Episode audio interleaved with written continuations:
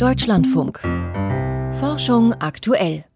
Heute Vormittag gab es in Berlin wieder mal eine Pressekonferenz, wo sich neben Bundesgesundheitsminister Jens Spahn auch Lothar Wieler zur aktuellen Corona-Lage in Deutschland geäußert hat, der Chef des Robert Koch Instituts. Also, wir hören mal kurz rein, was er da gesagt hat.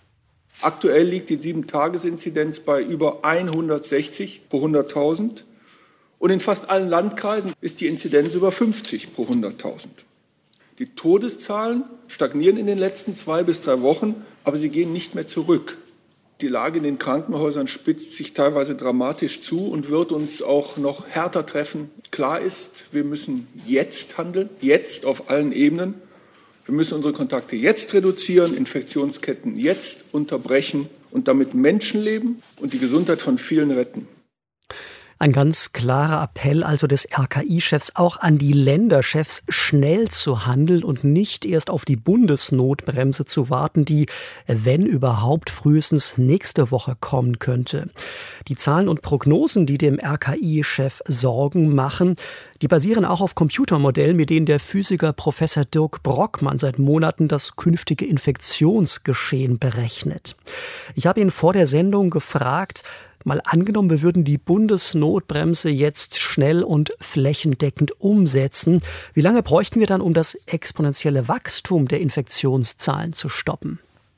Naja, die Notbremse ist ja erstmal dazu da, diese dritte Welle einzuknicken, aber sie hat das Ziel halt einer Inzidenz von 100. Und das ist ein recht hohes Ziel. Das kann relativ früh erreicht werden. Aber wir müssen auch bedenken, dass alle Maßnahmen, die jetzt wirken, ja eigentlich noch zwei Wochen dauern, bis die Wirksamkeit sich entfaltet, weil das Geschehen, was wir jetzt sehen, also was die Infektionszahlen angeht, ist ja schon zwei Wochen alt. Das heißt, wir müssen damit rechnen, dass es jetzt erst nochmal zwei Wochen hochgeht und dann kann äh, langsam die Wirkung zeigen. Also es wird wahrscheinlich mindestens vier Wochen dauern bis wir das Ziel 100 wieder erreicht hätten, was aus Ihrer Sicht aber auch noch zu hoch ist. Wie weit müssten wir denn runterkommen mit der 7-Tages-Inzidenz, die ja aktuell bei 160 ist, wahrscheinlich in ein paar Tagen schon über 200. Ja, diese Schwelle ist viel zu hoch.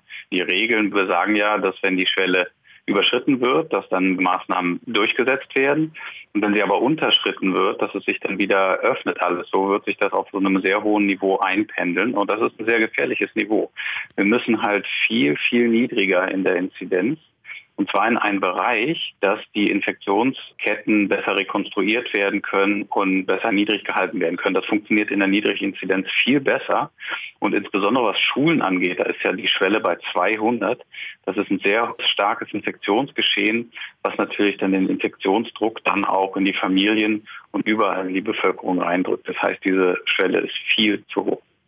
Das hat Lothar Wieler heute früh auch so gesagt, dass diese 200er-Schwelle für Schulen auf jeden Fall überdacht werden sollte. Er hat auch ein schönes Bild gebracht von einem Autofahrer, der auf einer kurvigen Straße unterwegs ist und sich einer 30er-Zone nähert, aber mit Tempo 100 unterwegs ist und sagte, dann reicht selbst eine Notbremsung nicht mehr. Ist diese Zahl 30, die er da auch genannt hat, so zu verstehen, dass das immer noch aus epidemiologischer Sicht ein vernünftiger Grenzwert wäre, den man anstreben sollte? Ja, eindeutig, weil stellen Sie sich vor, Sie haben ein Bundesland mit einer 30er-Inzidenz. Dann bedeutet das, dass es einige Landkreise und Gemeinden gibt, die vielleicht stärker betroffen sind, die vielleicht eine höhere Inzidenz haben von 60 oder 80. Aber einige Gemeinden haben dann eine Inzidenz, die deutlich geringer ist. Und das bedeutet, dass man regional schneller reagieren kann, dass man regional differenzierter reagieren kann. Und in den Bereichen, wo wirklich dann das Infektionsgeschehen im Griff ist, kann man dann auch mit einer sehr klaren Teststrategie wieder öffnen, also quasi die No-Covid-Regeln dann implementieren und dann kann dieses niedrige Inzidenzniveau gehalten werden. Das geht bei einer 100er-Inzidenz gar nicht. Karl Lauterbach hat äh, heute früh getwittert, die dritte Welle endet nicht durchs Impfen, nicht durchs Wetter, nur durch einen Lockdown. Sehen Sie das auch so? Das sehe ich ganz genauso. Und das ist auch nicht wirklich eine Meinung, die man haben kann, sondern das ist evidenzbasiert. Das heißt, das Impfen kann ja nur wirken, wenn ein substanzieller Teil der Bevölkerung geimpft ist und somit nicht mehr zum Infektionsgeschehen beitragen kann. Da fallen schon mal alle Kinder und Jugendliche momentan raus. Weshalb auch dieser Wert von einer 200er Inzidenz in den Schulen grotesk hoch ist, weil das bedeuten würde, dass in den Schulen und bei den Kindern und Jugendlichen das ganze Infektionsgeschehen stattfinden würde. Das ist das Erste. Und das Wetter wird nicht helfen. Dafür gibt es halt verschiedene Belege, dass für dieses Virus das eine geringere Rolle spielt. Und es ist deshalb gefährlich, an das Wetter zu denken, weil das ja sozusagen die Hoffnung nährt, dass das Wetter einem hier irgendwie helfen wird. Und das ist einfach nicht der Fall. Und deshalb müssen wir gemeinsam in der Bevölkerung diesem Virus die Stirn bieten, die Kontakte reduzieren, so dass dann die Welle nicht nur gebrochen wird, sondern die Fallzahlen schnell wieder in ein niedriges Inzidenzniveau reingehen. Was wären denn aus Ihrer Sicht die drei wichtigsten Sofortmaßnahmen, die wir jetzt quasi flächendeckend bundesweit schnell umsetzen müssen, um die genannten Ziele zu erreichen? Die Kontaktreduktion muss ja die Bevölkerung leisten. Das heißt, Menschen müssen sich noch weiter einschränken, verzichten auf private Kontakte in Innenräumen. Und das bedeutet natürlich auch, dass man ganz klar kommunizieren muss, wieso sie das leisten müssen. Deshalb muss man ganz klar kommunizieren, was der Plan für die Zeit ist, wenn wir die niedrige Inzidenz erreicht haben, wie man dann agiert. Stichwort Teststrategien in den Schulen, in den Betrieben. Und das ist das, was sozusagen die Regierung liefern muss als Gegenleistung für das Opfer der Bevölkerung, dass man einen klaren, einsichtigen, plausiblen und durchsichtigen Plan hat für die Zeit danach. Kommunikation also entscheidend in dieser Phase, aber das wird allein wahrscheinlich nicht reichen, oder? Nein, das reicht nicht. Das heißt, ganz klar müssen Kontakte reduziert werden. Und es ist so, dass alle ja schon ganz stark ihre Kontakte einschränken. Und das muss halt noch mehr geschehen. Das heißt, es muss versucht werden, alles das zu reduzieren, was intensive Kontakte in Innenräumen betrifft. Die Ausgangssperre ist ein Werkzeug dazu, weil verschiedene wissenschaftliche Studien zeigen, dass abends, also in der Freizeit, sich jetzt selbst im Lockdown die Menschen halt noch treffen, immer mal eine Ausnahme machen. In anderen Szenarien, wo im Ausland zum Beispiel Portugal ist ein Beispiel, Irland ist ein Beispiel, wo äh, Lockdown-Maßnahmen so gestaltet worden sind, dass auch eine Ausgangssperre dabei war, hat das gewirkt. Das heißt, wir müssen nicht so lange diskutieren, was jetzt besonders wirksam ist und was nicht, sondern wir müssen jetzt schnell reagieren, schnell alles rausholen, was wir haben zum Kontakt reduzieren. Was notwendig ist, liegt eigentlich schon lange, seit Wochen, wenn nicht seit Monaten auf dem Tisch. Also Kontaktreduktion, Maskenpflicht in Großraumbüros, clevere Schulöffnung, wenn überhaupt, also nur mit Wechselunterricht äh, und Maskenpflicht, kontrolliert durch Teststrategien. Lassen Sie uns mal ein bisschen nach vorne schauen. Wann könnte es denn eigentlich sein, dass wir eine Impfquote erreicht haben, die uns hilft, das Infektionsgeschehen zu entspannen?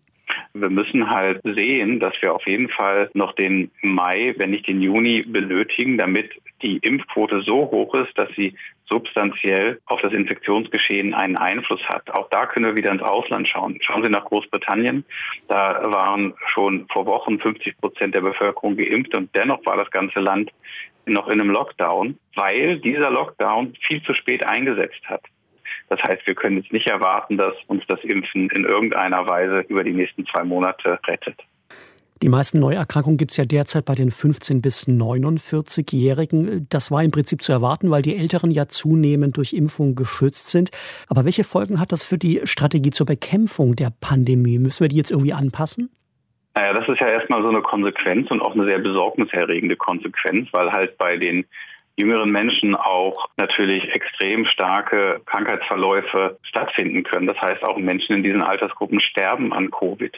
Die Sterberate geht wieder hoch. Wir haben jetzt so circa 300 Tote jeden Tag. Das ist immer noch ein Flugzeugabsturz pro Tag. So muss man das rechnen. Und das wächst in diesen Altersgruppen. Das ist also sehr, sehr besorgniserregend, dass es in die jüngeren Altersklassen geht. Und da gibt es ja natürlich dann auch eine Long-Covid, etwas, was halt immer wieder betont wird, aber offenbar nicht stark genug betont wird. Das heißt, die Leute gehen in die Intensivstation rein, kommen da lebendig auch wieder raus, aber nie wieder so, wie es vorher gewesen ist. Und haben oftmals monatelang damit noch zu kämpfen mit den Folgen. Gerade bei jüngeren Menschen, die zum Beispiel auch Familien haben und, und Kinder, ist das extrem dramatisch. Und irgendwann wird es dann auch bei den Kindern sehr ernst, denn momentan ist ja das Prinzip bei einer 200er-Inzidenz in den Schulen, dass quasi auf Durchseuchung bei den Kindern und Jugendlichen gesetzt wird. Und das kann halt total nach hinten losgehen sagt Dirk Brockmann. Er berechnet für das Robert Koch Institut, wie sich die Corona-Pandemie entwickeln wird. Und ich sprach mit ihm darüber, wie die dritte Welle weiterläuft und wie wir da rauskommen.